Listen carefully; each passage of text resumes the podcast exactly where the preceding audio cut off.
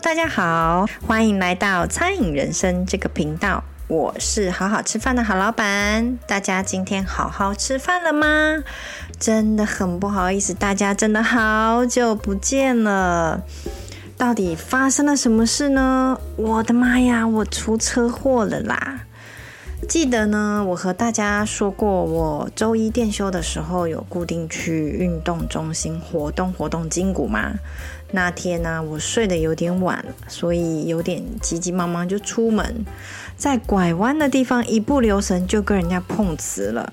我机车的后轮呢，被卡在对方的轿车的右前方的车轮里。那几秒钟呢，真的思绪很多，没有像电视上面演的什么人生的从头到尾都来过一遍，没有，只是在想着。诶，我逃鬼，心有鬼，已经转过去了，我已经转弯过去了。但是，诶，怎么听到喇叭声？听到喇叭声应该就没事了吧？但是下一秒我就已经跌坐在地上了。哎呦，我的妈呀！怎么还是撞到了？我不是已经转过去了吗？是这样的，我从巷子里面要钻出去右转。那因为当时呢，我前面有一台车。停着了，那我就从它边边缝缝钻出去，然后想也没想的想说赶时间，然后就赶快右转。但是右转的时候，我还觉得有点惊险，因为右边有盆栽，我就扭一下就过了。没想到过的时候就听到喇叭声，就出车祸被撞倒在地上了，而且真的是还在思考当中。下面哎呦，怎么已经坐在地上了？那也还好，是卡在他的前面的车轮，所以车子马上就停止了。我没有勒残，我就是咚掉下去了。当然脚上还是有受伤了，一些外伤，四肢都有。那从车上呢到摔到地上，真的就是不到一秒钟的时间，都还没有反应过来，屁股就已经开始疼了。那在这里呢，要非常感谢路边里长办公室里面有一个阿伯。他刚好在外面眼睁睁的看着我跌倒，没有经验的我，希望大家也不要有这种经验。他在旁边一直说：“卖起来，卖起来，我都卖嘛卖当，都卖当。”然后我坐在地上一会儿，被晒热了，还是站起来了，把安全帽拿下来了，在阴凉处等警察来，还叫了救护车，因为我的屁股有点疼哦，我觉得我还是检查一下比较好。那糟糕的是，我居然没有带手机，我还让撞我的先生借我手机打给 T 吧。我一我一我一，救护车来了，救护人员呢马上非常专业的问我好多问题哦，让我转转脖子啊，可不可以转啊？哪里痛啊？问我安全帽是不是自己拿掉的？有没有哪里受伤？哪里不舒服？有头晕吗？那后来呢？请他们送我去马街的急诊室。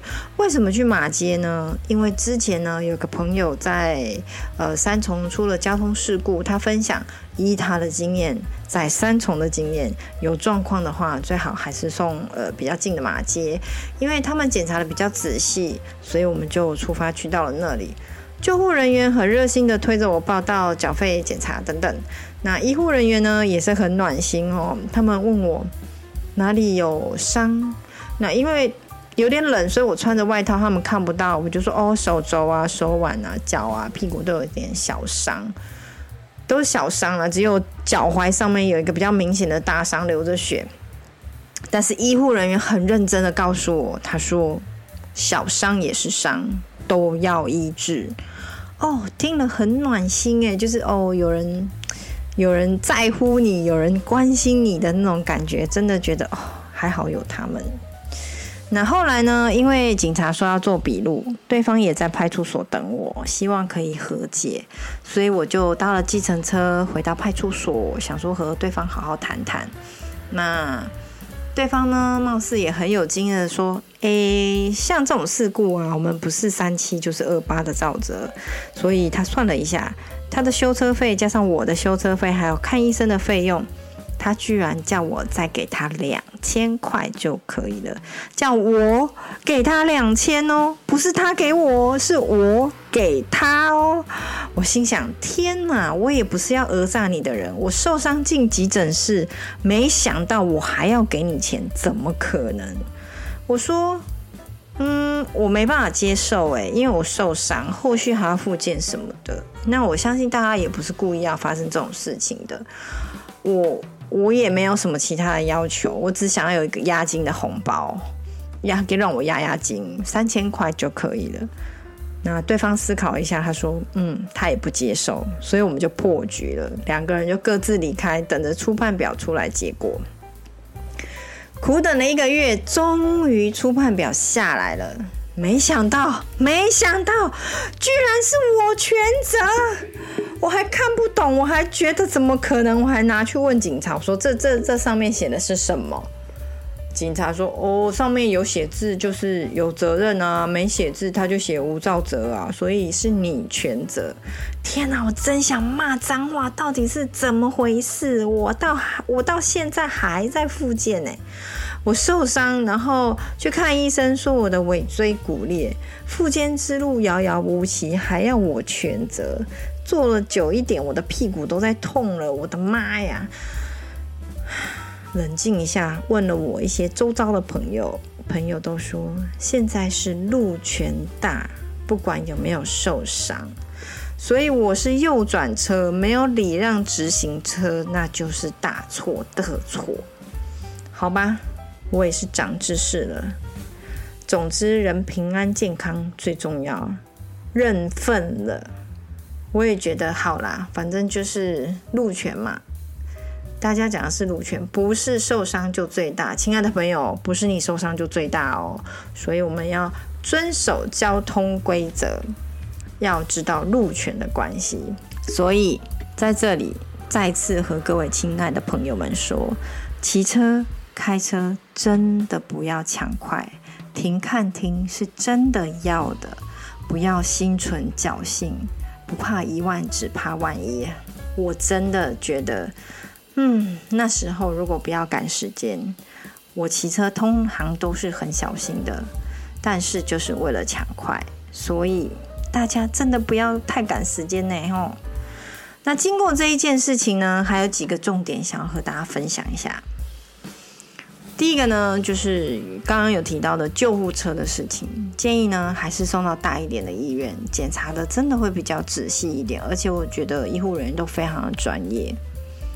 那第二个呢，就是做笔录的事情。我觉得感觉上好像也不用那么着急去做笔录，先把自己的伤和心情稳定一下，想一想到底发生了什么事，再去做也可以。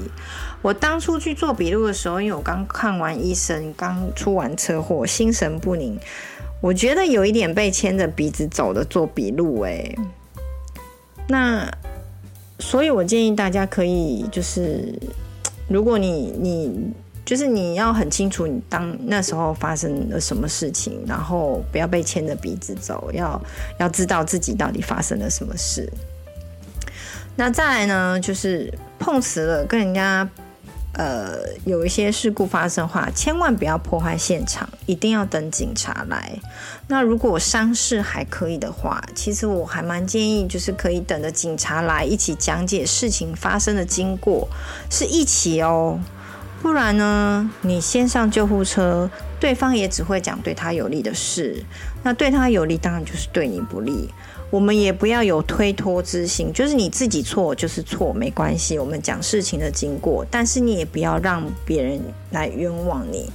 每一个人事发当时当下的认知都会有不同，因为立场不同嘛。那有一个血淋淋的例子哦，就是我曾经陪我哥哥去做笔录，对方呢一直说是我哥哥没有减速，没有保持安全距离，所以撞上了他。哦，那他也受伤，当然他也受伤，然后送医院，然后一样要复健很久这样。但是我们一起看监控之后，没想到监控里面的画面，每一个监控，呃，行车记录器啊，监控路边监控都显示我哥哥是直直的往前开，也没有左偏右移，他就是在他的那个车道里面直直的往前开，过红绿灯他都没有变换车道，速度也没有很快，是对方骑车。为了闪前面的车而慢慢的偏向我哥，所以才撞上我哥。那看完监视器之后，对方才支支吾吾的说：“哦哦哦，他他他也是为了避车。”那我相信他不是故意一直说“哦，是我哥撞他”，而是在他心中认知：“哦，他就是被我哥撞到。”但是他没有想到是他自己往右偏。所以每一个人认知可能对。跟事实是不相符合的，最好是两个人一起对警察说清楚比较好。所以呢，最后不论如何，自己平安健康最重要。然后希望大家都不要碰到，也不要有这样类似的经验。那谢谢大家的关心，郝老板现在已经好很多了，虽然有时候坐太久屁股还是会痛哦，但是。路还很长，我还是会呃好好照顾自己的。好啦，那今天就和大家聊到这边，别忘了，不管再赶时间，也不要横冲直撞，要听看听，好吗？我们下次见，再忙碌也要记得好好吃饭哦，拜拜。